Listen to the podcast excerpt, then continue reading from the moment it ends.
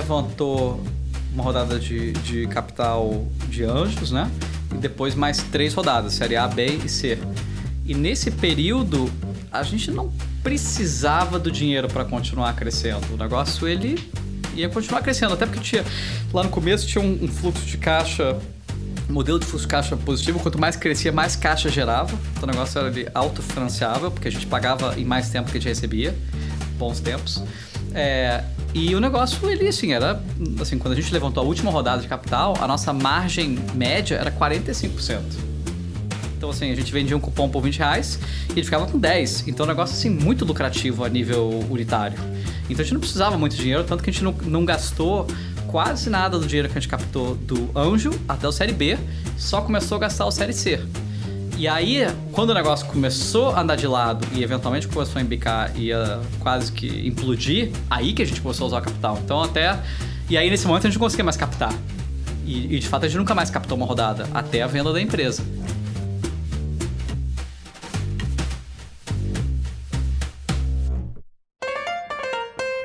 Olá, aqui é o Marcos Toledo e esse que você acabou de ouvir é o Júlio Vasconcelos meu sócio aqui no Canary. O Júlio veio aqui contar uma história de outra empresa que ele criou, bem mais conhecida, chamada Peixe Urbano.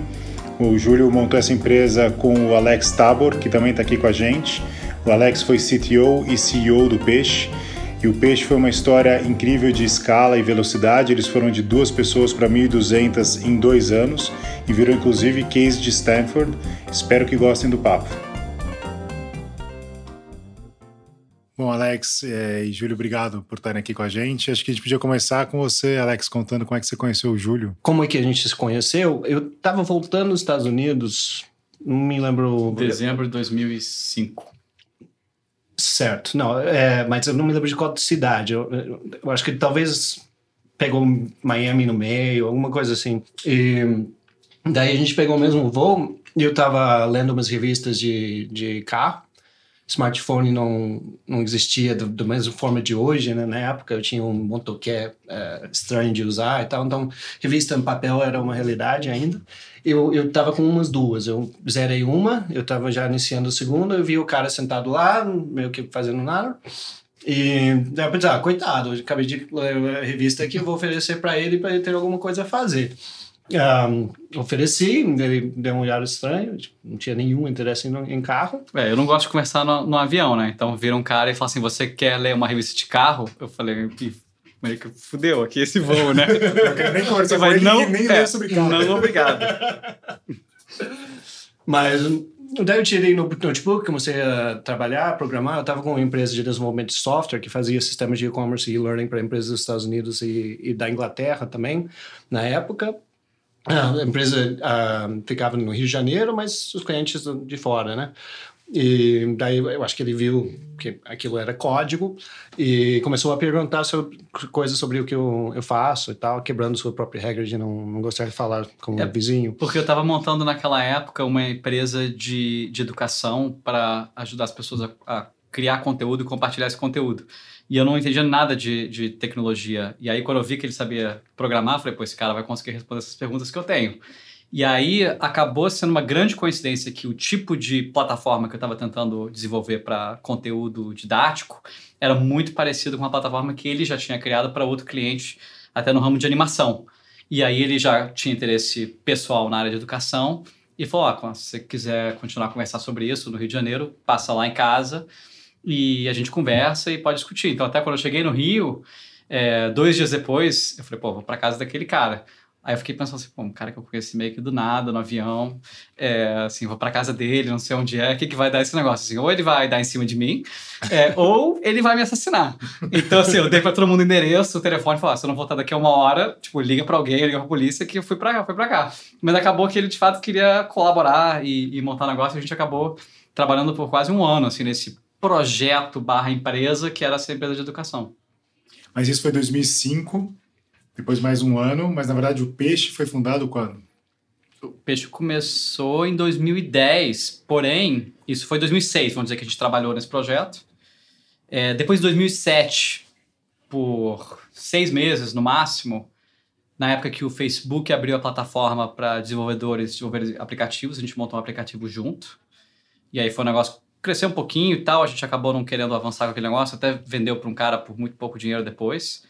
E a gente sempre ficou amigo e sempre continuou conversando, vira e mexe a gente colaborava alguma coisa, o Alex foi trabalhar numa empresa é, até que eu indiquei, é um pouco louca. É, e aí depois que eu decidi que eu ia voltar para o Brasil, isso em 2009, ele foi a primeira pessoa que eu liguei. Falei, ó, quero ter um cofundador técnico. Eu, assim, até hoje acredito que uma pessoa como eu, que não tem um, um, um background técnico, querendo montar um negócio de, tecno, de tecnologia de internet, tem que ter um sócio é, com background de tecnologia. E o Alex, a gente já tinha trabalhado em alguns projetos antes, a gente estava bem pessoalmente, tinha valores muito parecidos.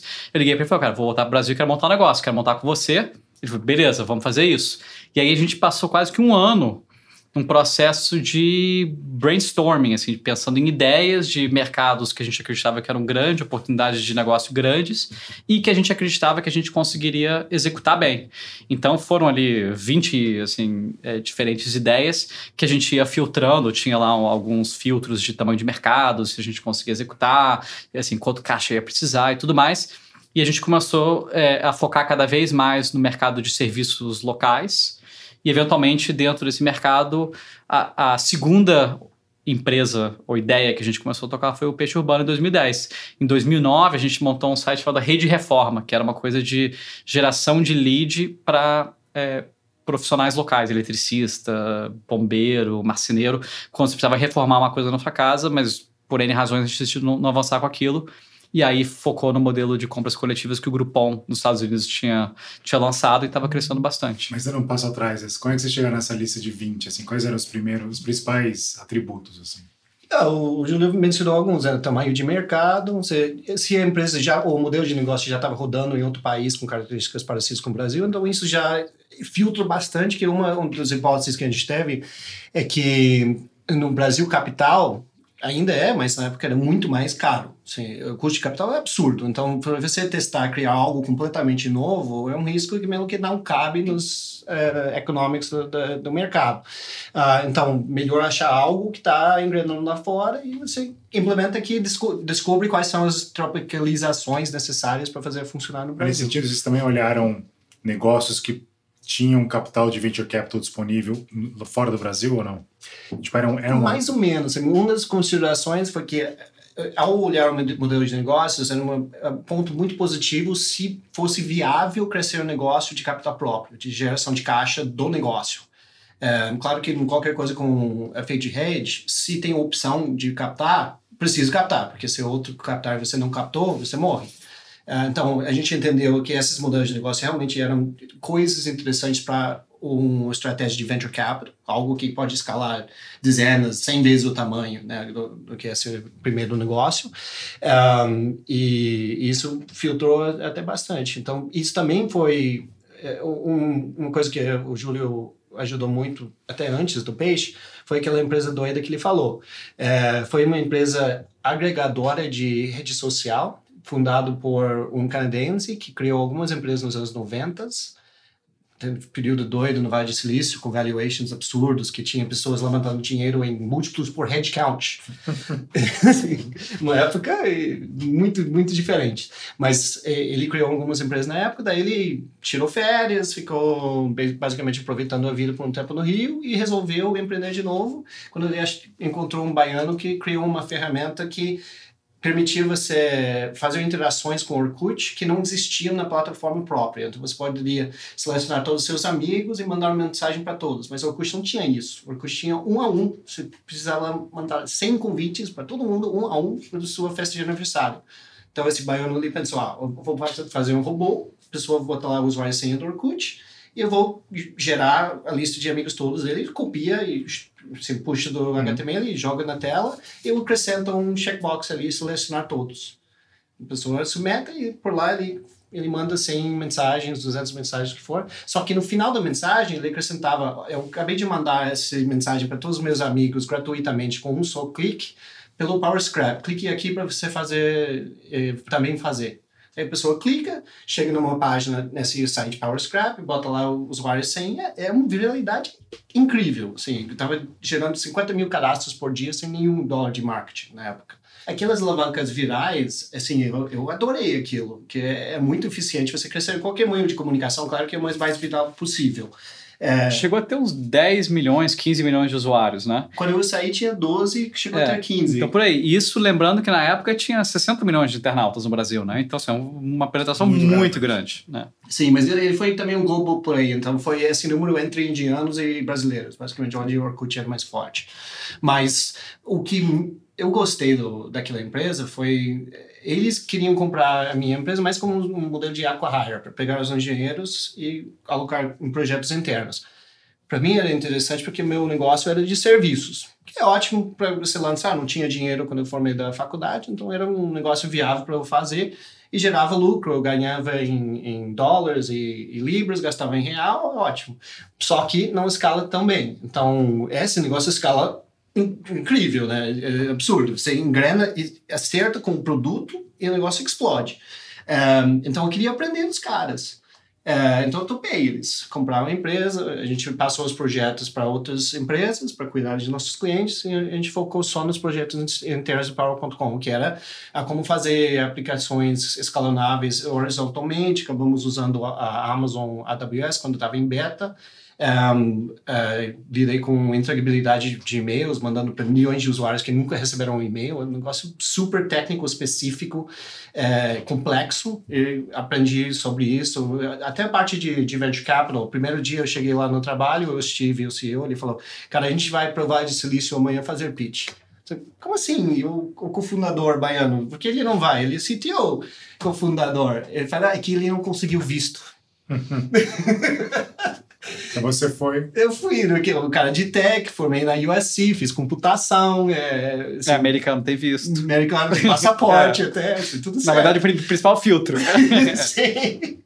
Daí eu fui junto com o CEO, a gente fez pitch com a uh, Kleiner Perkins, com um, é, Sequoia, com uh, basicamente todo mundo, os, os, caras normais. A gente acabou, fez, uh, com Kleiner Perkins foi interessante, foi três dias seguidos com sócios mais seniors, o último sendo o John Durr.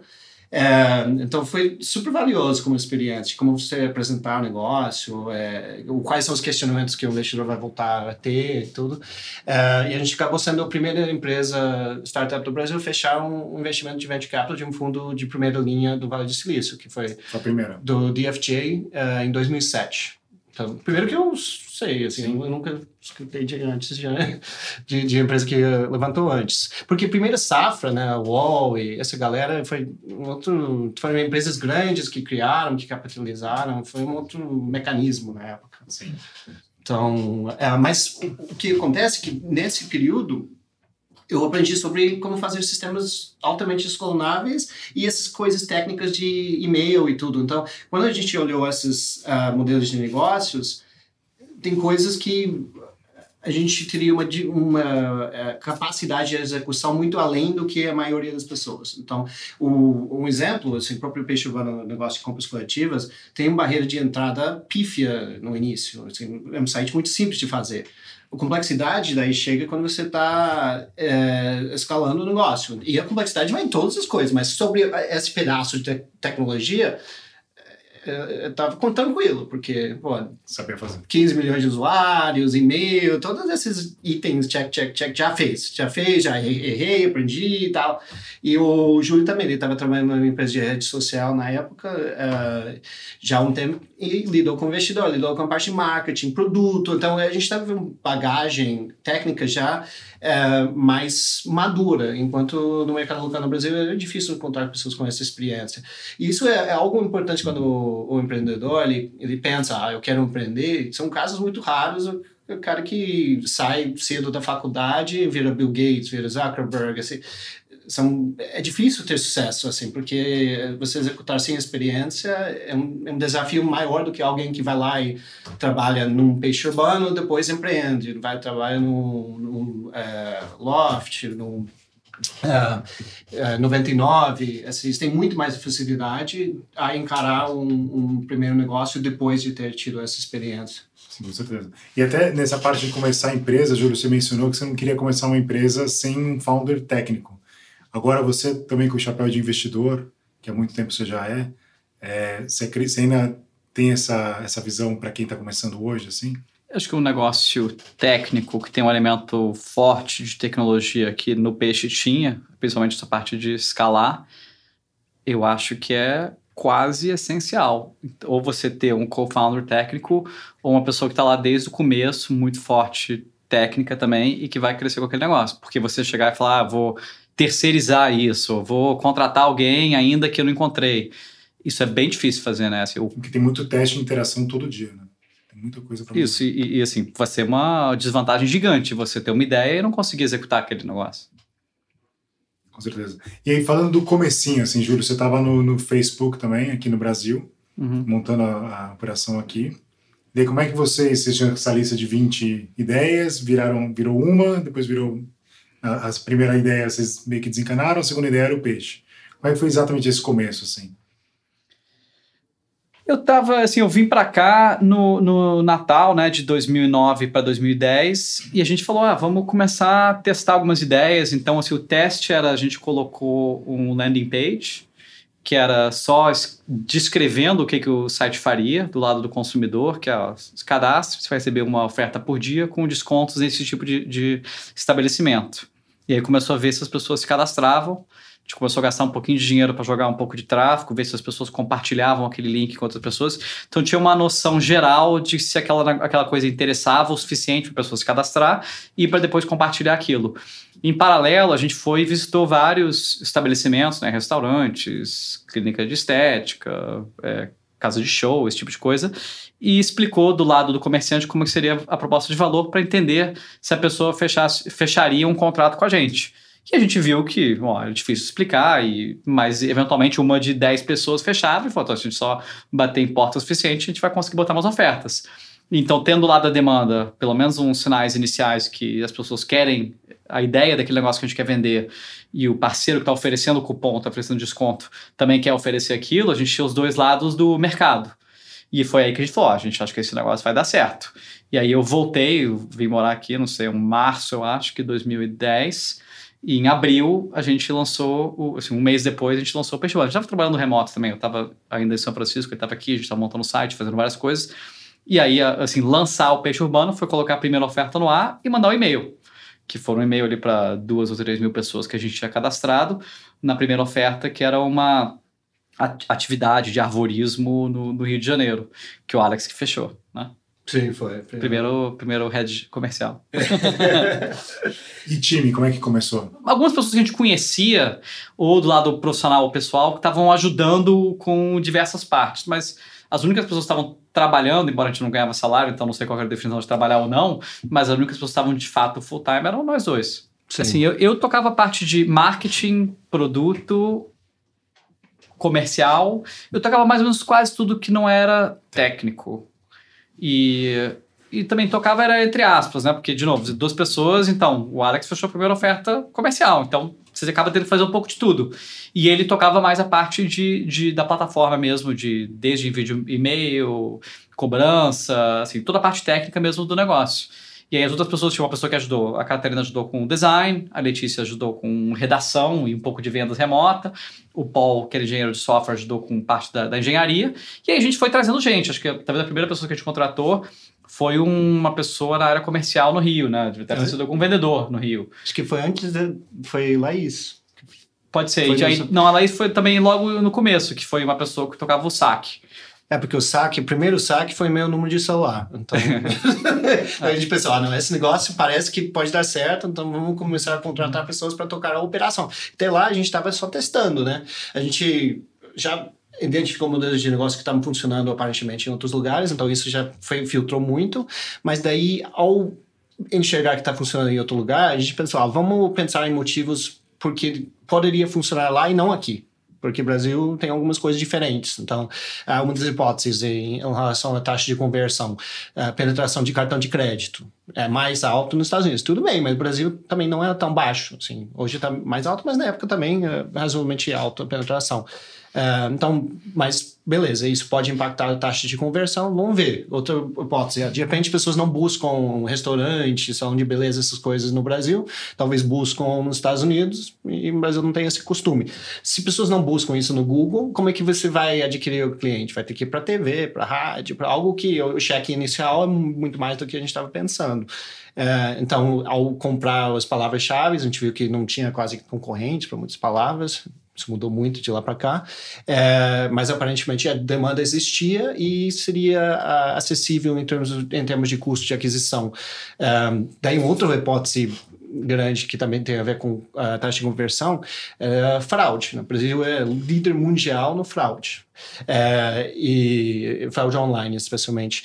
Um, e isso dá para as pessoas também um receio, talvez, de risco, de segurança, de usar o site. A gente pensa, ó, esse esse ponto a gente vai conseguir testar só lá no final. A gente vai ter que, de fato, ter uma oferta, ir lá e vender isso para os comerciantes. E... Então, para a gente finalizar aquele teste, precisava de ofertas. A gente, ninguém era de comercial e nem precisava ser. Não precisava de uma pessoa full time de operação. A gente estava na fase de testar, mas precisava das ofertas. Então, cada um de nós conhecia pessoas, perguntava pra, pra tia, pra mãe, pediu indicação e tal, e a gente foi lá visitando o restaurante e, e tudo mais. Então, aquilo não, não, justificava ter alguém comercial no início, mas assim que a gente passou dessa fase, a gente vai conseguir vender uns 50 cupons, uma primeira oferta, assim, aparentemente todos esses testes a gente passou, esse negócio pode ser viável. Daí a gente entendeu que tem alguns pontos mais de, de, complexidade no negócio, especialmente na parte de escalar, e que a gente não estava coberto pela parte do comercial. Então, é, tinha muita coisa para encarar, produto, marketing, corretagem de investidor, é, comunicação pior, né? O, o, e, e, tecnologia. Então, a gente estava bem, assim, gente, cada, cada um de nós teve bagagem já nessas áreas, mas a parte comercial, não. Uh, então a gente buscou um terceiro fundador para conseguir suprir isso. Pode ser que a gente passasse, passasse daquele modelo de negócio, chegava em outro, que teve outra característica, que o desafio comercial não era tanto, não teria trazido o terceiro cofundador, que foi o Emerson, que foi colega do, do Júlio na MBA da Stanford. Legal, e depois, assim, quando vocês acharam, assim, bom, legal, esse negócio tem market fit, né? Vai funcionar, etc. Vamos acelerar. Né? Vocês foram talvez até hoje uma das empresas que mais cresceu de velocidade em muito pouco tempo, né? Foram que dois anos para chegar em 1.200 funcionários, alguma coisa assim, né? E operando fora do Brasil, né? Na América Latina inteira. Mas eu queria entender um pouquinho assim o comecinho, que é como é que vocês começaram a formar esse time? Porque isso eu acho que era uma coisa nova para vocês dois, né? Você ter centenas de funcionários, né? E até naquela época de Brasil que não era tão óbvio querer trabalhar numa startup, então eu queria entender como é que foi esse comecinho para depois a gente falar um pouco lá na frente. Eu posso falar de tecnologia que é até mais simples. Eu acho que o resto é que é mais complexo em relação a isso, porque uma vez que o negócio estava indo, o desafio era tanto na tecnologia que se não iria agregar nada, eu dar pitaco, ou pedir mais informações, ou qualquer coisa dessa, não me importo em saber, não vou gastar tempo nisso e tal, tipo, tá no Vision, assim, focado em tecnologia. Uh, e o desafio lá era de manter o site no ar com o dobro de tráfego no dia seguinte, com campanha que daí triplica o tráfego no outro dia, descobrir os gargalos que não existiam com um volume menor, agora tem, e, e manter o negócio no, no ar, basicamente durante o dia, e de madrugada fazer um e-mail sair que também a gente detonou os terceirizados, vários, a gente teve que internalizar tudo isso enquanto faz, tinha que ter o e-mail saindo de madrugada. Então, era um ciclo de 24 horas, basicamente fiquei sem dormir por dois anos, assim, foi bem doido. Enquanto isso, precisava também contratar a equipe que iria dar condições para a equipe lidar com é, o, criar uma plataforma robusta o suficiente para a gente não ficar correndo atrás do rabo desse jeito, poder sair dessa situação de, de 24 horas de trabalho. Um, então, o problema era balancear isso, ter tempo para entrevistar e, e, também manter o negócio andando. E como é que você atraía talento naquela época? Uh, eu acho que o que mais funciona deste então, assim, o mais eficiente de tudo é rede de contatos. Porque você vai conseguir falar com alguém que trabalhou anos com essa pessoa e essa pessoa você já respeita. E isso continua de lá para cá. Para uma empresa nova, eu acho que o que mais tem? tem o seu investido aqui é, existe para me facilitar a vida das outras empresas, mas uh, o mais garantido. Alex está fazendo um jabá aqui da Gup. Isso. Mas uh, na época o que mais funcionava era isso. Então, o primeiro ano foi, em tecnologia, foi principalmente usando rede de, de contatos. Acho que você tem que ter um certo robustez para para ter um processo de contratação um pouco mais elaborado. Mas isso é, é, tecnologia que foi muito pouca gente que a gente contratou. Finalizou o primeiro ano, a gente estava com 5 milhões de usuários e 5 engenheiros de software. Então, de escalar de 2 para 5 não é grande mérito. Mas quantas, segundo... E quantas pessoas vocês tinham no time quando vocês tinham 5 pessoas? 300. Primeiro ano foi 300. 300. 9 meses, né? É, do segundo ano daí a gente conseguiu mais robustez, a gente saiu dessa situação de, de plataforma instável, tá? A gente, sei lá, uns 30 pessoas tecnologia por aí, 40. É, mas daí o resto da empresa somava, junto com os 40, 1.200. E até voltando uma coisa que eu estava falando antes de ter o cofundador técnico, acho que uma coisa que ajudava muito a gente a recrutar gente boa era o fato de um dos cofundadores ser um engenheiro de software.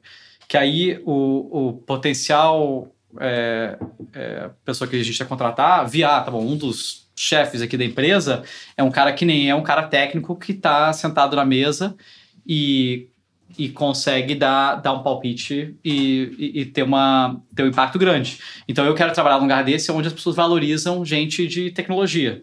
Então acho que isso ajudou muito também, de ter o Alex lá como um líder da empresa e ser uma pessoa com um background técnico.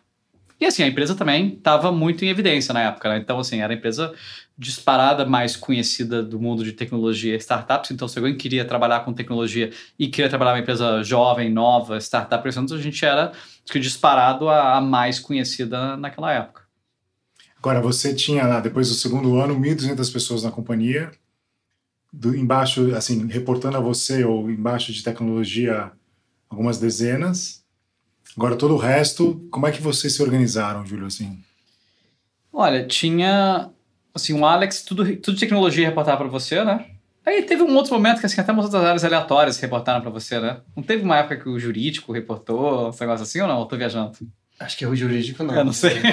Mas enfim, assim, acho que tecnologia sempre reportou pro Alex. E aí é, você tinha o, o, o Emerson, que era o terceiro sócio, e ele tocava toda a parte de é, vendas, né, comercial e operações.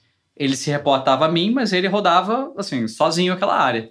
E aí eu tocava tudo que era marketing, produto e essa parte mais institucional, financeiro, jurídico, algumas coisas assim. E o que, que, você acha que foram os maiores aprendizados? O que, que, que você não sabia? Pra, um monte de coisa você não sabia, mas o que, que você acha que era o principal gap nessa parte de contratação e gestão de gente?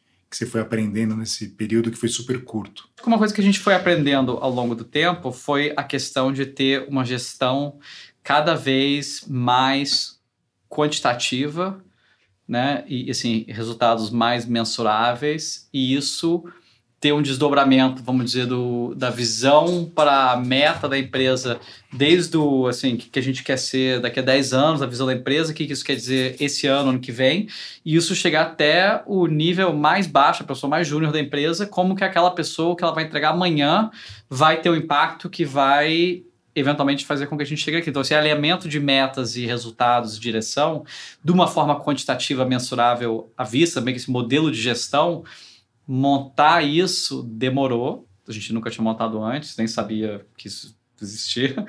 É, e aí, eventualmente, implementar isso fez com que a empresa se tornou uma, uma maquininha assim, muito eficiente. Mas isso passou por um período de ser uma máquina totalmente destruída, desestruturada, super ineficiente.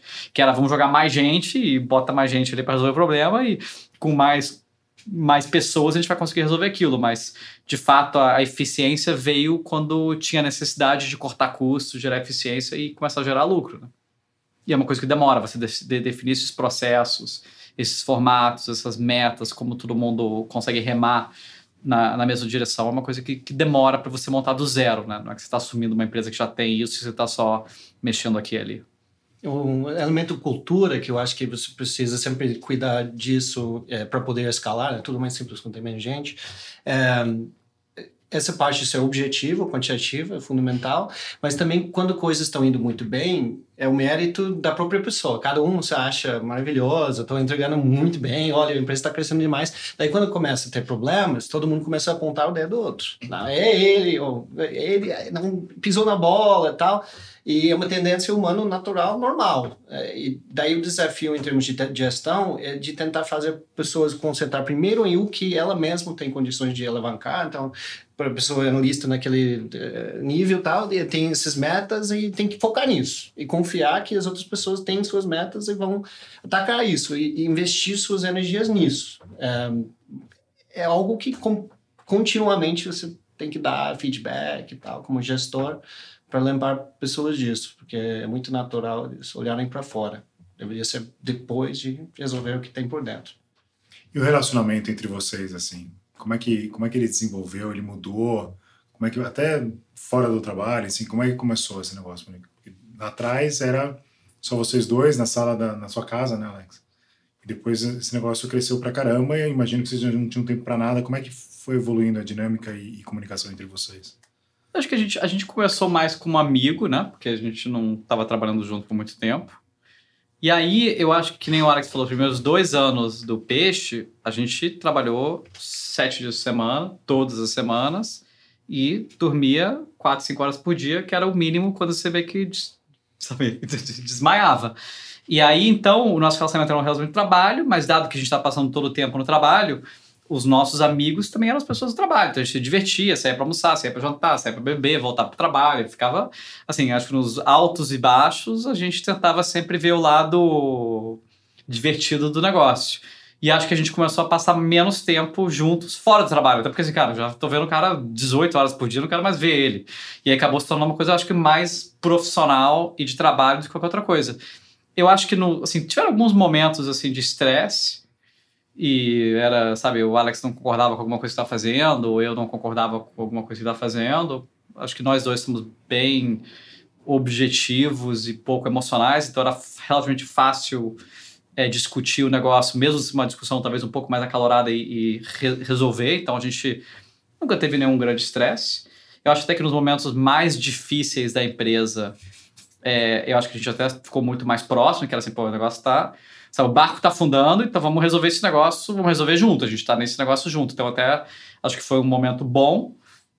E foi, assim, acho, acho que voltando àquela questão de por que a gente decidiu trabalhar junto, muito era uma questão de valores compartilhados, de como que a gente pensa em tratar as pessoas, o que, que é o impacto que a gente quer que o negócio, que o negócio vai ter, como que a gente vai tomar decisões, e muito do lado, vamos dizer, é, talvez não sei se ético é a palavra certa, mas assim, ético, mas também de fato de valores de como que a gente quer que as coisas sejam. E dado que a gente tinha esse bom alinhamento, nos tempos mais difíceis, acho que tornou as coisas um pouco mais fáceis. Né? Sim, eu, eu acho que uma coisa que foi fundamental para a composição da equipe fundadora que foi é, nossos skill sets foram muito complementares. Então, é, tipo, recebo um feedback do Júlio que o site está caindo toda hora. Tem, tem, tem, algo errado que tem que consertar. Tem razão, tá certo, né?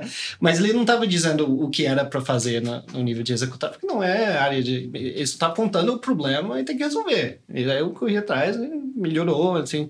É, então, isso meio que permitiu receber uma orientação, um feedback e tal, e, e, só trabalhar nisso. Não teve muita discussão de entrar na minúcia da coisa. É, e nem para, tipo, não sabia nada de marketing, essas coisas, eu não iria dar pitaco nessas outras áreas. Então, foquei no, naquilo que, que eu realmente tinha capacidade de resolver. E daí, falando de tempos difíceis, assim, primeiro tem a parte de funding, né? A parte boa, né? Vocês levantaram bastante capital de, de investidores também que nunca tinham investido no Brasil que acho que foi super, é super interessante, até foi o começo desse mercado vai de venture capital e de empreendedorismo aqui no Brasil, provavelmente foi o começo dessa onda. Mas depois vocês tiveram um momento onde a empresa meio que precisava continuar girando a máquina, meio que a bicicleta ali precisava levantar capital, era um negócio relativamente alavancado. Se pudesse contar um pouco como é que foi esse momento aí de vocês. Então a gente nunca precisou, precisou captar, a gente sempre teve a opção de captar, e a gente usava aquilo para trazer gente boa para dentro, né, assim, investidores, pessoas que podiam nos ajudar, e eventualmente ter ali uma talvez uma policy de seguro, vai que o negócio não dá certo, foi até o que aconteceu, que a gente ia ter cada vez mais capital no banco. E dado que estava crescendo muito, não precisava de capital, a gente conseguia captar com assim, muito barato, né? A gente captou essas rodadas todas e a gente, os fundadores, os sócios, ainda tinha. A gente tinha mais de 50% da empresa ainda. Então, embora a gente captou todo esse dinheiro, a gente ainda era. Assim, tinha uma, uma participação grande ainda, porque a gente deu muito pouco da empresa para esses investidores. É, é o melhor cenário possível. Você levanta quando não precisa. Né? Sim, mas daí começou a embicar. Primeiro, eu queria entender um pouco assim. Vocês viram até o Groupon talvez colapsar antes de vocês? É, o Groupon foi de acho que quatro anos ou cinco anos de vida, uma empresa que era um cara, um músico em Chicago, para uma empresa que abriu capital que valia 30 e poucos bilhões de dólares, né? E, e em quatro ou cinco anos. Um ano depois, perdeu 90% do valor de mercado. E isso aconteceu, acho que uns nove meses, 12 meses na nossa frente. Então, quando o nosso negócio começou a andar de lado, a gente não pagou para ver e falou, ah, vamos esperar aí seis meses para ver o que, que, vai acontecer, porque a gente já tinha visto, visto o Groupon implodir. Então, três meses ou quatro meses depois desse negócio andar de lado, e isso foi no final do ano, então foi muito difícil, porque tinha muita sazonalidade, Natal a venda era ruim, Carnaval a venda era ruim, então você nunca sabia o que, que era sazonalidade o que, que era o mercado colapsando. Então, quando teve o primeiro mês limpo, depois do carnaval, que a gente viu que a receita estava caindo, falou, pô, tá bom, vamos cortar custo. E acho que um, um mês depois, até talvez naquele mesmo mês, a gente cortou acho que um terço da, do, das pessoas, começou a vender operação internacional e começou a focar em vamos cortar custos para tornar esse negócio rentável e conseguir sobreviver. Porque se a gente espera seis meses, aquele volume financeiro que a gente tinha, a gente estava vendendo centenas de milhões de dólares por ano naquela, naquela época, se aquele negócio vira um pouquinho, ele consome caixa, em três meses o negócio implode, né? No nosso pico, que era mais ou menos uns dois anos depois de lançar a empresa, a gente captou, a gente captou quase que 115 milhões de dólares, que hoje até, tipo assim, é um série A pequeno. Mas assim, naquela época era assim, infinito, né? Então a gente captou assim, 115 milhões de dólares, que era muito dinheiro. É, e a gente tinha 1.200 funcionários no pico, acho que 800 talvez no Brasil, por aí, 400 fora do, fora do Brasil. E eram seis países, se eu não me engano, na América Latina inteira. Isso, mais de 120 cidades, mais ou menos, que a gente estava operando. Então, dado que tinha uma expansão geográfica muito grande, não era só o número de países, mas a gente estava em 80 cidades, sei lá, no Brasil, uma coisa assim. Agora, cara, você falou de pô, reduzir um custo, tiveram que cortar, por exemplo, 30% da folha. Uhum. Isso é uma coisa que, se você fizer uma pergunta para muita gente, acho que o cara vai saber responder o custo da rescisão, como é que você. Né, se você perguntar para alguém como é que você demite 30% da sua folha, Existe a questão financeira, ou enfim, a parte operacional, mas como na prática você manda embora centenas de pessoas numa empresa? Fico pensando que tem. É. Desde, você não pode falar um por uma pessoa, porque você vai criando um, um efeito de, negativo. Eu né? gosto de responder essa pergunta porque é uma coisa que é, um, acho que é, é, a distinção entre alguém que já operou o negócio e alguém que só viu o, MBA. o MBA. Que a gente tem um, Stanford escreveram um, um, um, caso, né, estudo de caso do peixe urbano para o MBA de Stanford, aí eu ia todo ano para aula. Aí os alunos discutiam todo ano e você ficava assistindo, no final você tinha que opinar sobre o negócio. Aí tinha alguns anos que eles focaram um pouco nessa questão de redução de custos, de emissão. E aí, o que, como é que a gente fez? É, 30% de... Acho que no escritório tinha umas 600 pessoas. 500, 600 pessoas. Então você está demitindo umas 100 pessoas, mais ou menos. 100 ou mais pessoas, em um dia. Aí como é que a gente fez? A gente separou em dois, a gente tinha várias, vários andares. A gente falou, ó, todo mundo que vai ficar vai para uma reunião lá em cima. Mas vocês não falaram para eles? Não, não, falava, você está sendo chamado para reunião lá em cima estratégica, blá, blá, blá. E aí o pessoal que ia ser demitido ia para o andar de baixo. Aí a gente juntou todo mundo numa sala, aí teve o, o diretor de operações, que foi para frente de todo mundo, e falou, ó, todo mundo aqui está sendo mandado embora então foi assim, um anúncio geral para todo mundo numa sala em pé. Tipo assim, chão de fábrica, todo mundo sendo mandado embora. Na surpresa. Umas 100 pessoas, né? Então assim, muita gente. Na surpresa. É, surpresa. Ninguém sabia. Talvez as pessoas talvez sabia que o negócio... Todo mundo sabia que o negócio estava andando de lado, mas acho que não imaginava que aquilo, aquilo ia acontecer. Aí todo mundo no MBA sempre fala, pô, isso é ruim, você tem que mandar embora, você tem que sentar um a um, explicar por quê, deixar a pessoa entender. Foi, tá bom, 100 pessoas. Quantas salas de reunião você acha que a gente precisa? Começa a fazer assim, o cálculo do espaço físico que você precisa, né? Tá bom, quanto tempo você vai passar cada pessoa? Cinco minutos, que é uma reunião super rápida para você mandar alguém embora. Tá bom, cinco vezes 100. 500 minutos. Quantas horas é isso? Tá bom, 10 horas. Quantas pessoas vai precisar fazer isso? Aí se mais fazer o cálculo, aquilo ali demora duas semanas, assim, de 10 pessoas trabalhando o dia inteiro. Então não tem como você fazer de fato de uma forma é, não escalável. Assim, não tem espaço físico e pessoas e horas para fazer aquilo.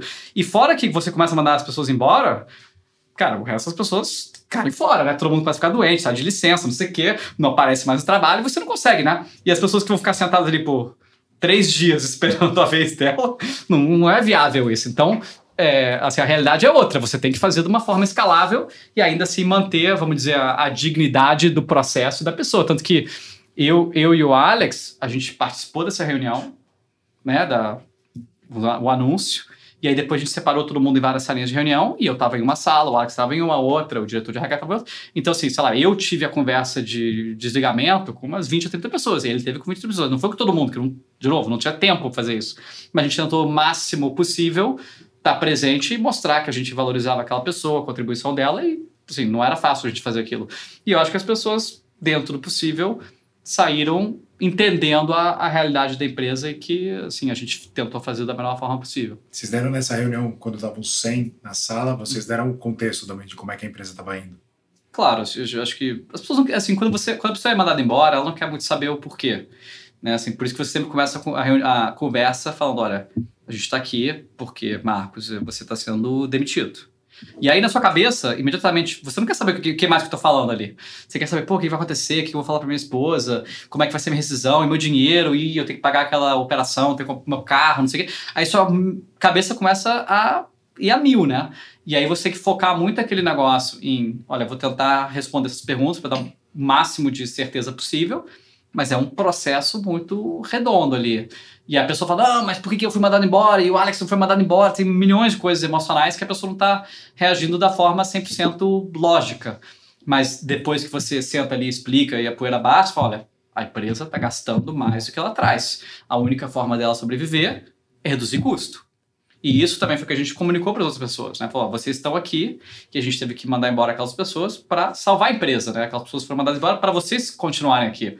se a gente continua tocando assim, todo mundo vai perder emprego. O, o Júlio, ele, assim, a gente fazia reuniões de all hands, né, periódicos, e reuniões com uh, os gestores também uh, periódicos, e o Júlio apresentava como está a empresa, os números, etc. Então, esse período que a gente não estava indo tão bem, eu achei bem direta a comunicação. Tipo, essa é a nossa situação financeira, a gente tem que subir a receita para cá, senão a gente tem que reduzir nosso custo. Tipo, para mim era claro isso, tipo, não bate meta, vai reduzir folha. Mas por algum motivo ainda foi uma puta surpresa quando. Eu acho que, a acho que as pessoas. Que o fato que tem redução, eu acho que não é tanta surpresa. Acho que é sempre assim, eu fui, redu... eu fui demitido, né? Porque sempre ah, pode ter uma redução, mas você nunca imagina que você vai ser demitido. Uhum. E daí vocês começaram esse caminho de buscar a lucratividade de novo, certo? Isso. Aí demorou uns nove meses e aí o negócio chegou no break-even de novo. Mas aí não foi só 30% ou 40% que a gente reduziu. A gente teve, acho que foram três levas de redução de folha e corte de tudo que é custo. A gente cortou 85% do, da, do custo da empresa, então muita coisa. E acho que foi dois terços do, da, da folha, do headcount. A gente tinha polenguinho de graça. As pessoas consumiam é tipo 20 polenguinhos por pessoa. Era um número absurdo, assim, de snacks e consumo. Então a gente tirou vários mimos é a gente saiu do escritório grande e foi para o escritório menor, que era pior, numa área, numa área mais remota. Aí, assim, reduzimos tudo. Assim, assim coisa que precisava para alimentar o crescimento, tipo, gasto de marketing, comercial, a gente, claro que não ia reduzir aquilo porque ele continuava crescendo, né? É, mas também tinha cidade que talvez o negócio nunca ia virar, porque era uma cidade pequena e a gente tinha que crescer ainda mais 50% para aquele negócio se tornar lucrativo e a gente sabia que não ia chegar. Então a gente fechava a cidade e estocava aquela, aquela, aquela despesa. A gente cortou assim tudo que é despesa, né? Desde vamos usar um serviço mais barato, um software mais barato, tudo que a gente tinha, a gente fez um orçamento base zero, tudo que tinha, tinha que ser justificado de que aquele custo era essencial para o negócio operar. Tem uma empresa que foi muito parecida com o peixe urbano de origem, que foi Meituan da China, que começou como um grupão da China. É, e passou pelo todo o mesmo ciclo que a gente. Assim, chegou lá cedo, daí surgiram milhares de concorrentes, daí ficou o que era geração de caixa positivo, daí ficou negativo, gente precisava pagar antes pro, pro parceiro para ele participar da plataforma, é, daí os economics ficou muito pior, é, daí teve um é, parada do crescimento, todo mundo daí teve que brigar para market share, e o cenário mudou para alta competição e sobrevivência. Então passou por todas as mesmas coisas. O que ela fez foi diferente em alguns aspectos de execução do que a gente fez. Ela saiu das grandes cidades e focou nas pequenas. A gente saiu das pequenas e manteve os grandes. É, eu acho que não, não foi errado essa estratégia, porque nossa realidade não era tão é, difícil de concorrência quanto eles. A gente era capaz de concorrer com o Groupon, e fora o Groupon não tinha ninguém material. Então, isso foi uma coisa para nossa realidade. Mas uma outra coisa que a gente executou similar a eles é que a gente tentou focar muito nas, é, em melhorar a eficiência da operação, assim, tirar esses filulas que não sustentavam a venda e manter os investimentos para o futuro. Então a gente comprou a empresa em 2011 de delivery. Um, eh, que Meituan eu acho que lançou esse segmento em 2012 ou 13. Um, eh, e a gente tentou manter aquilo. Mas ficou tão difícil, assim, a, oferta de caixa, que a gente, um momento bem depois, a gente largou alguns desses investimentos de longo prazo. O Meituan, ele conseguiu manter. E hoje, ele é muito mais uma empresa de delivery do que ele é de cupom. É, então, isso, sim, infelizmente, a gente não conseguiu manter esse pedaço, mas nossa intenção foi essa. A gente deixou para o último momento tirar aquilo que poderia dar um horizonte de daqui a dois, três anos ser algo relevante. Agora, você falou de concorrência. Quantos concorrentes o peixe urbano tinha no Brasil? Mais de mil. Mais de mil. E, e, e, e empresas grandes, né? Você tinha o Groupon, que era, de novo, uma empresa de 30 bilhões de dólares, capital aberto. Você tinha o Google lançando o site de cupom. Aqui no Brasil, você tinha é, a Globo tinha investido no, no Clicon, então assim, tinha a Globo em parceria com alguém. A editora Abril tinha lançado um site dela, esqueci o nome. Assim, então tinha vários players grandes de mídia, tecnologia que tinham lançado concorrentes. E que a gente estava brigando com todos. O que, que você falaria para founders que estão hoje começando no mercado que, que tem bastante concorrente? Que que não, não comece. tipo assim, não entre no mercado que tem baixa barreira de entrada é, que tem muita concorrência. Eu acho que no nosso caso a gente não, acho que a gente não se deu conta, a gente acreditava que tinha um, uma vantagem competitiva grande por ter escala, que de fato tinha, mas não era tão grande quanto a gente acreditava.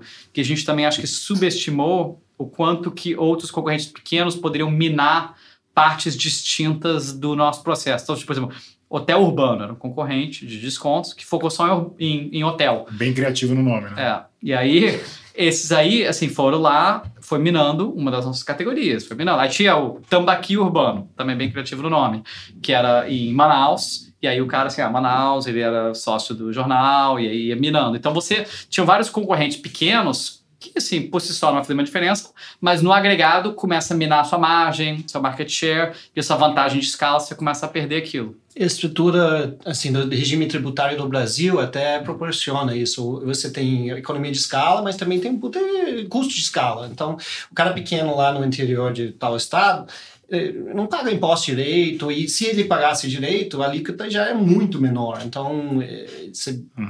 benefício só vai ter uh, um certo tamanho.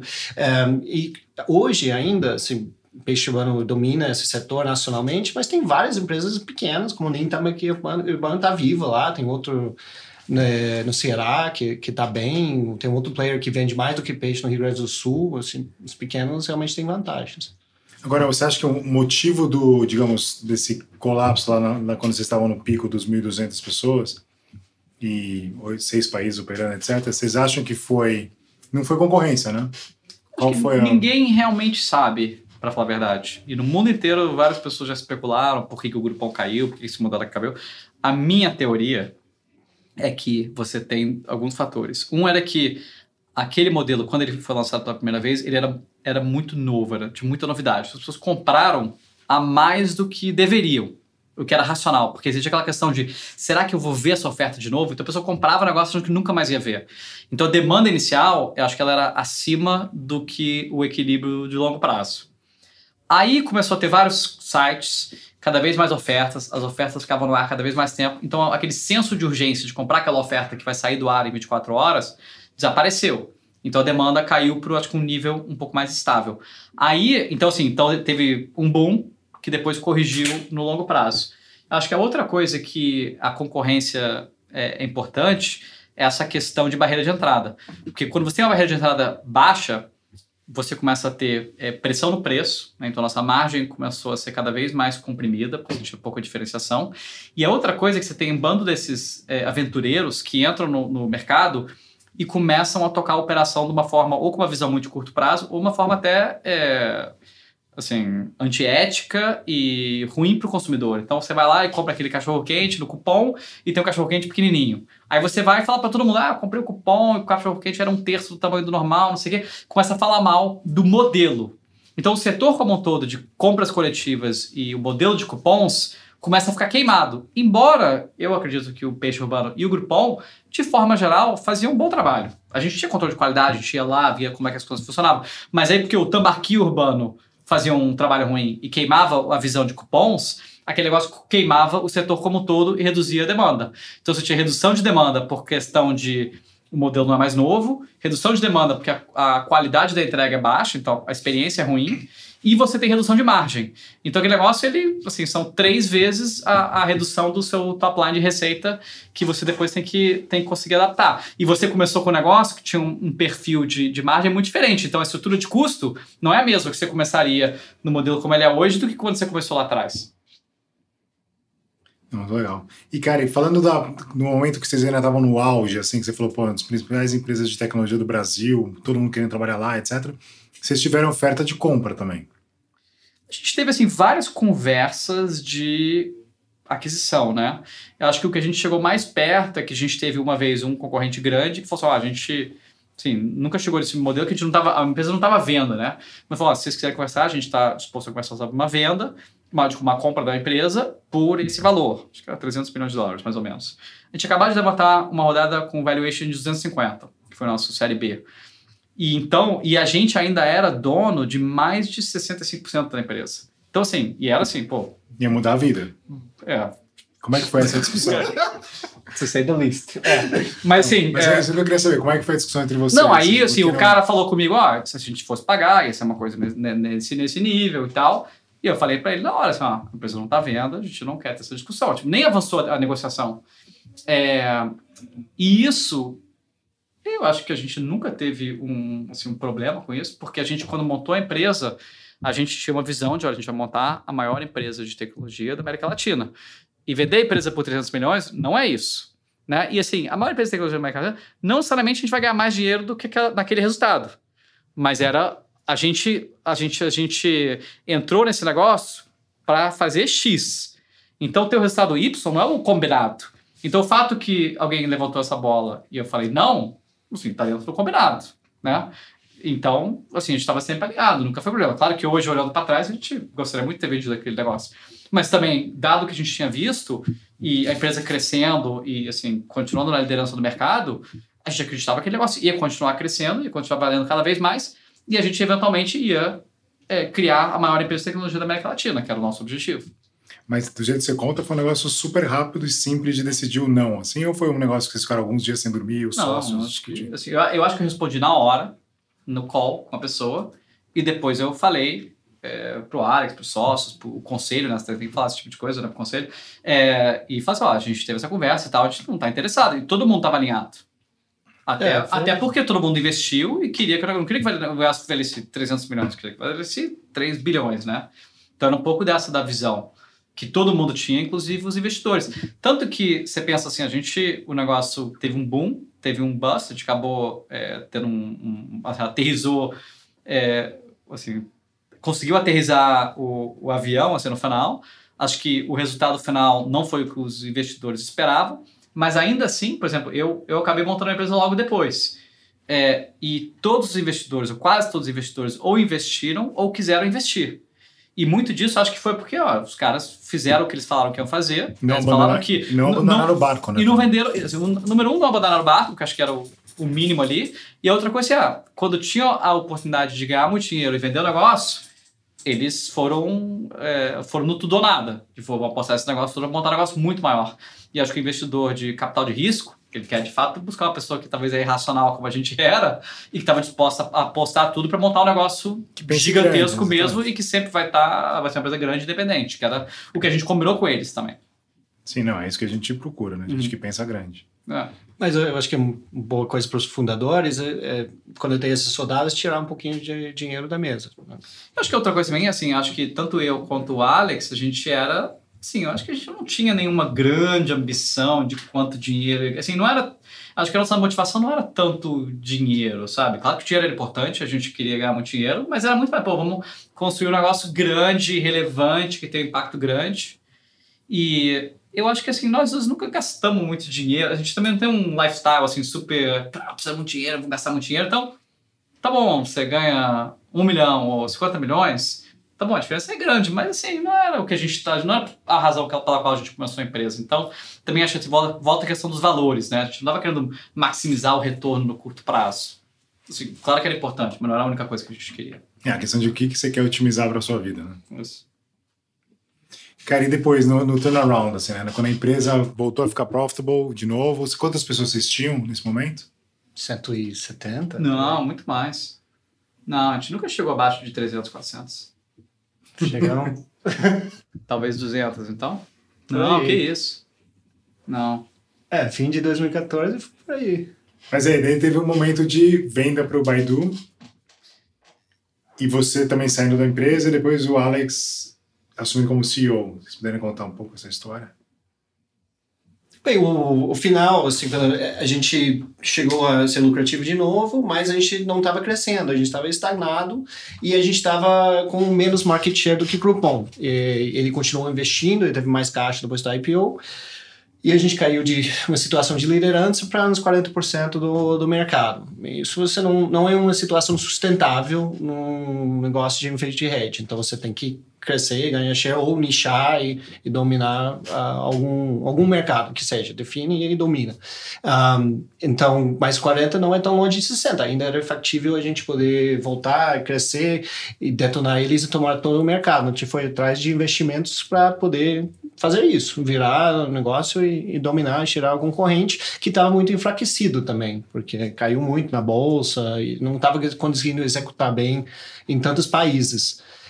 Um, Daí a gente falou com fundos, acabou não, não fechando com nenhum, porque é muito mais difícil você vender algo que não está crescendo para um venture capitalist quando não tem algo claro em outro mercado, né? Mas felizmente o Milton ali conseguiu voltar a crescer de cupons, ele fez uma migração para é, o principal canal de venda ser o smartphone, que daí começou a ter uma penetração significativa na China, e o negócio dele melhorou e os investidores voltaram para lá. Então, pelo menos tinha um case é, inicial na China para argumentar que poderia virar negócio e a gente já estava com estratégia de é, ampliar o número de ofertas, fazer todos os cupons serem digitais, melhorar a experiência de uso pelo celular, que antes disso era você imprimia um cupom em papel, apresentava, isso não era nada mobile friendly, não fica inviável o consumo pelo smartphone. Então a gente já estava seguindo essa estratégia e como é que encontrou com o Baidu? É, assim, a gente então assim, o negócio de captação estava dando muito certo. A gente gente precisava, estou inventando agora, mas precisava de tipo, 10 milhões de dólares. A gente estava conseguindo, a gente tinha conseguido captar uns 5 ou 6, mas precisava de mais 4. E, no, e, a gente viu que o negócio não ia, não ia dar. A gente não ia conseguir captar. E aí a gente já tinha algumas conversas com alguns estratégicos, de ah, talvez o cara compre, talvez ele investe, talvez vira majoritário. E aí a gente chegou um momento e falou: ah, a gente vai ter que vender esse negócio, porque a gente não vai conseguir captar. Se a gente não coloca dinheiro dentro, vai, vai ser uma morte é, que, demorada ali. Então vamos, uh, vamos vender, alguém bota dinheiro dentro e o negócio cresce. E aí essas conversas com o estratégico foi assim, menos de, ah, você quer investir ou você quer comprar? E aí para o estratégico faz muito mais sentido comprar. E aí essas conversas foram evoluindo, a gente acabou pegando três propostas de estratégicos, um americano, o chinês que era Baidu, e um brasileiro. É, e o Baidu foi o último a entrar, porque a gente já tinha as outras duas propostas na mesa, dois term sheets, o cara estava fazendo diligência e tudo mais, assim, mais devagares. E os caras do Baidu apareceram do nada, que alguém me falou, ah, tiveram os caras do Baidu aqui na Copa, porque o Robert Lee, o CEO, veio, teve a cúpula dos BRICS depois, foi Copa 2014, e estão querendo entrar no Brasil. Eu falei, ah, tá bom, vamos falar com esses caras. Aí chegou o cara daqui, que era o head de internacional, teve uma reunião, de três horas, o cara falando chinês e um outro cara traduzindo. E aí no final, ele falou assim: Ó, quero comprar seu negócio. Aí eu falei: olha, a gente está num processo bem avançado com alguém, então se você tá sério, você tem que correr. E um mês depois, o dinheiro estava na conta. Então eles foram muito rápidos, assim, tipo, assim, enquanto os outros estavam andando devagarinho, correndo, correndo, correndo, a gente não tinha fechado exclusividade com ninguém. Então, assim, eles foram muito, muito rápidos e conseguiram fechar o negócio, todos os termos que a gente queria, eles tinham um alinhamento de visão do que a gente queria fazer. Fecharam o negócio, compraram todos os investidores que já estavam lá dentro, né? E aí viraram donos do negócio. É, a gente ainda tinha, a gente, fundadores e executivos, todo mundo tinha uns 20% do negócio, então eles tinham um alinhamento de é, crescimento do negócio colocaram acho que 10 milhões de dólares, que era o que a gente queria captar naquele primeiro ano, e o negócio dobrou de tamanho quase. É, então foi exatamente o que a gente falou. Vai ter essa migração para smartphone, a gente precisa de dinheiro para desenvolver produto e investir no marketing. E de fato foi isso, foi assim de 5 a 10% de marketing de smartphone para 70% em um ano. E a receita dobrou, virou líder, um ano depois o Groupon morreu, e eventualmente as empresas se juntaram e a gente executou exatamente o que a gente precisava. A precisava desse dinheirinho aí do Baidu e alguém que acreditava naquela visão de longo prazo. É, só que aí, nesse momento da venda, eu estava destruído, assim, não aguentava mais, estava moído aí dos últimos cinco anos e eu falei pro Alex ao dia seguinte, falou, cara, tô fora. Ele falou, ó, tira uns meses aí de férias, pensa se é isso mesmo, tá, tá, tá. E foi mais ou menos o que eu acabei fazendo, a gente já teve, tinha uma conversa contínuo ali, que eu falei, eu acho que a melhor pessoa para tocar esse negócio, que a única pessoa é você. E eventualmente ele assumiu ali depois de uns seis meses, ele assumiu como CEO e eu saí. Eu saí fiquei só no conselho, mas ali até para apoiar ele, ter alguém junto que tinha essa continuidade da, da história e participando ali um pouco do futuro. É, foi até conveniente que a gente fechou no, no fim de outubro, né? Dia, daí no dia seguinte, eu, ah, nossa, tô cansado, meu filho vai nascer e tal queria tirar um sabático. É, a gente pensou, ó, daqui a pouco é dezembro, ele não tirou férias faz tempo, então, então começa a tirar férias, daí chega dezembro, estica, daí daqui a pouco carnaval, você consegue ficar uns seis meses sem ninguém perceber. Enquanto isso, eu vou tocando o negócio, não tem nada de transição, comunicação, imagina o stress de buy do compra aí, tchau, né, o CEO, não, mas a, a, gente fez super suave, realmente, você ficou seis meses fora, ninguém questionou nada, eu perguntei depois dos executivos se eles perceberam qualquer coisa, nada. Viu? Agregava zero valor, ninguém nem reparou que eu saí da empresa. Bizarro. É, mas daí, seis meses depois, como o Júlio falou, a gente estava crescendo muito, que teve muito low hanging fruit, que a gente estava investindo nada em marketing e todo o nosso investimento era literalmente jogado fora, assim, no lixo, era tudo remarketing. Então, era um ROI de mentira. 100% remarketing e comprando nossa marca no Google. Ambos esses não, não rendem nada. Assim, é, é dar dinheiro de doação para a empresa que que está fazendo vinculação. É, então a gente cortou aquilo, a gente começou a comprar de novo AdWords, mesmo topando um ROI de alguns meses para o valor voltar. É, a gente automatizou campanhas de Google para ter centenas de milhares de, de campanhas para poder comprar pizzaria. É, pizzaria Itaim, uma vez que três pizzarias são publicadas no Itaim. Quando tem duas, nem tenta, porque não vai dar ROI. É, quando você tem muito, você pode comprar a campanha nível cidade. Então, muito low hanging fruit que a gente conseguiu automatizar. E a gente descobriu bem depois, quando a gente teve mais proximidade com o Groupon, que esses investimentos em tecnologia eles não conseguiram fazer. Porque eles acabaram criando um Frankenstein de plataformas diferentes para regiões diferentes. Então, o Brasil estava numa plataforma que o, a Alemanha criou, e usou em, em vários países. Era tudo manual, eles pagavam os uh, parceiros manualmente. Assim, então tinha um headcount gigante, muito erro. A gente escutava pelo comercial que não, o sistema de pagamentos deles fazia X, Y, Z, que o nosso sistema não fazia. Era tudo ruído, de falta de comunicação. Então a realidade é que Groupon estava num momento muito assim, pior posicionamento possível, dado que a gente recebeu um, um novo capital e conseguiu investir em coisas. É, porque além de estar com plataforma ruim, eles perceberam que a dificuldade de tra trabalhar em todos esses países estava atrapalhando até a capacidade de executarem nos Estados Unidos e resolveram simplificar. Eles fizeram de alguns países, saíram da, da China, da Rússia, etc. É, pararam de investir no desenvolvimento das plataformas diferentes é, e era tudo foco break-even. A gente saiu do foco total break-even para foco crescimento. Então, o desalinhamento perfeito.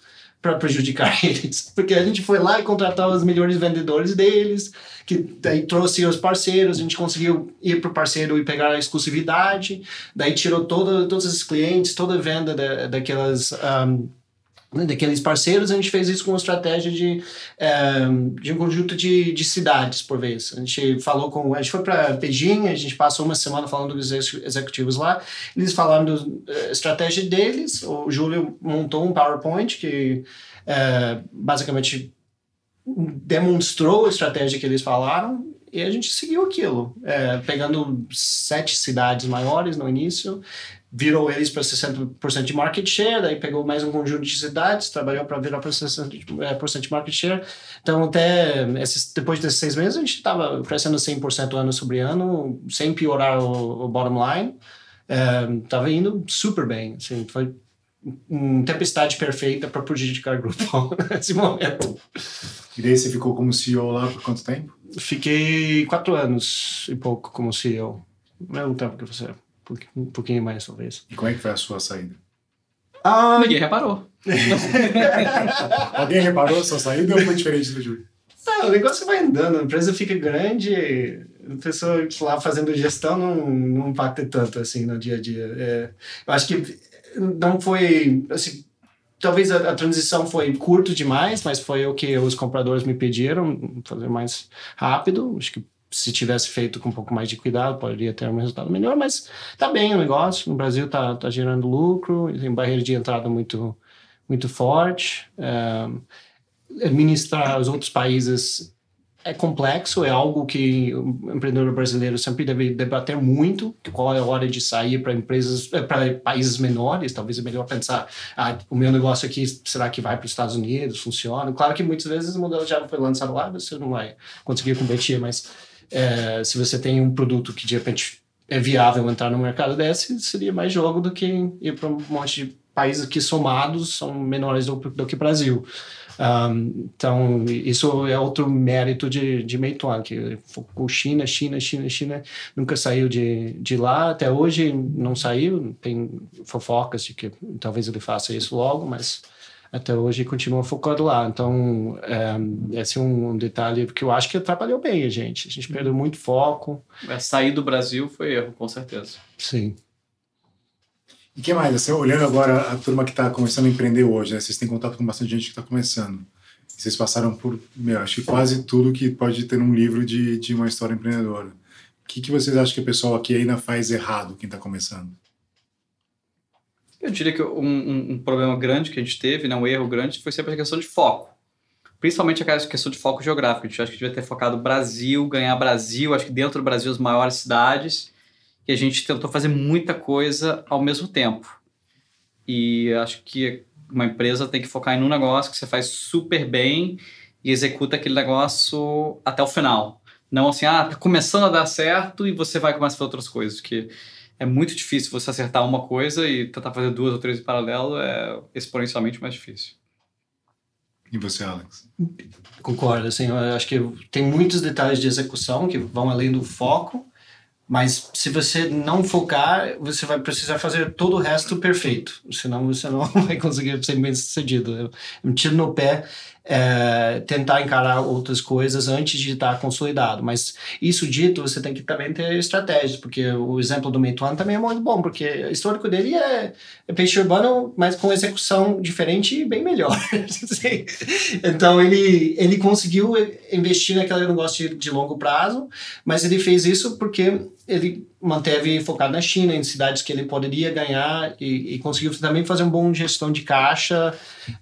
Um, e, e conseguiu sustentar o nível de investimento que foi, foi necessário para chegar onde ele está hoje. Ele, ele é o, o exemplo de extremo de uma empresa que é bem sucedido, aparentemente com menos foco. Mas é, ele realmente consegue executar aquilo que ele encara. É, porque ele é maior empresa de venda de OTA, né, de, de viagens China hoje, assim, pelo menos em termos de número de uh, diárias vendidas. Uh, a C-Trip talvez tenha mais GMV hoje, mas ele lançou essa categoria de nada, nem sendo a primeira categoria dele. Incrível isso. Mesma coisa com delivery. Ele montou dentro de casa delivery, entrou numa área com concorrência. Acho que a LME estava no mercado antes que ele E ele conseguiu ser bem sucedido nisso. Então, ele faz várias coisas bem sucedidas, mas a regra geral é, é mais difícil. Você tem que estar muito confiante, estar bem convicto que dá para pegar a próxima coisa. Google é um bom exemplo de uma empresa que não faz isso bem, mas nunca deixa de manter aquilo que é mais core, mais importante para eles forte, né? E, e, faz aquisições, aquisições muito bem. Tudo que ele tenta desenvolver dentro de casa, aí ele acaba comprando o concorrente que, que lançou fora do Google. E, Júlio, só a última pergunta. A gente procurando no Google, assim, dá pra ver que você se inspirava muito na biografia do Justin Bieber. Ele continua sendo seu ídolo? Boa pergunta. Essa história do Justin Bieber foi uma, uma brincadeira, né? Que a gente tinha tanta entrevista de, com imprensa que a Letícia que dava as entrevistas por mim, né? Ela responde as perguntas. E aí teve alguma hora que a gente falou de sacanagem, alguma coisa assim, ah, que tinha umas perguntas tão banais às vezes, que a gente fala, ah, qual que é o seu ídolo? Fala, ah, bota aí Justin Bieber. Aí a gente botou e o negócio pegou, foi publicado e foi replicado várias vezes e aí foi. Beleza, gente. Obrigado. Obrigado. Valeu por escutar esse episódio do Canary Cast. Espero que tenha gostado. E não esquece de seguir a gente em sua plataforma de streaming favorita. E até a próxima.